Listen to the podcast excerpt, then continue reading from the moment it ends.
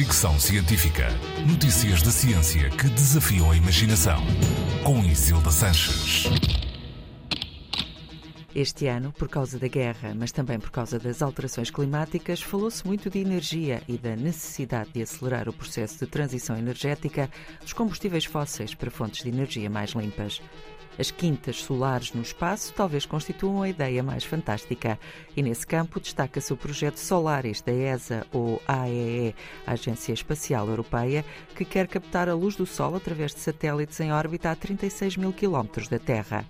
A ideia não agrada a todos, mas é sintoma do tipo de esforços gigantescos que estão a ser pensados. E sobre o espaço, em 2022 direi mais coisas no último capítulo da revisão que passa amanhã.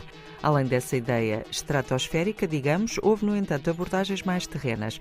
Engenheiros finlandeses criaram uma bateria de areia que consegue armazenar energia durante meses. É feita com areia usada para construção e é carregada com calor produzido a energia solar ou eólica. O projeto ganhou força depois do início da guerra, quando a Finlândia deixou de ter abastecimento de gás e eletricidade russos.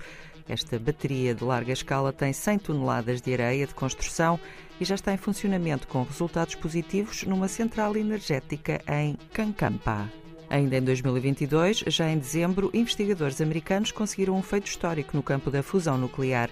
A experiência aconteceu num laboratório da Califórnia e pela primeira vez foi produzida mais energia do que a gasta durante o processo.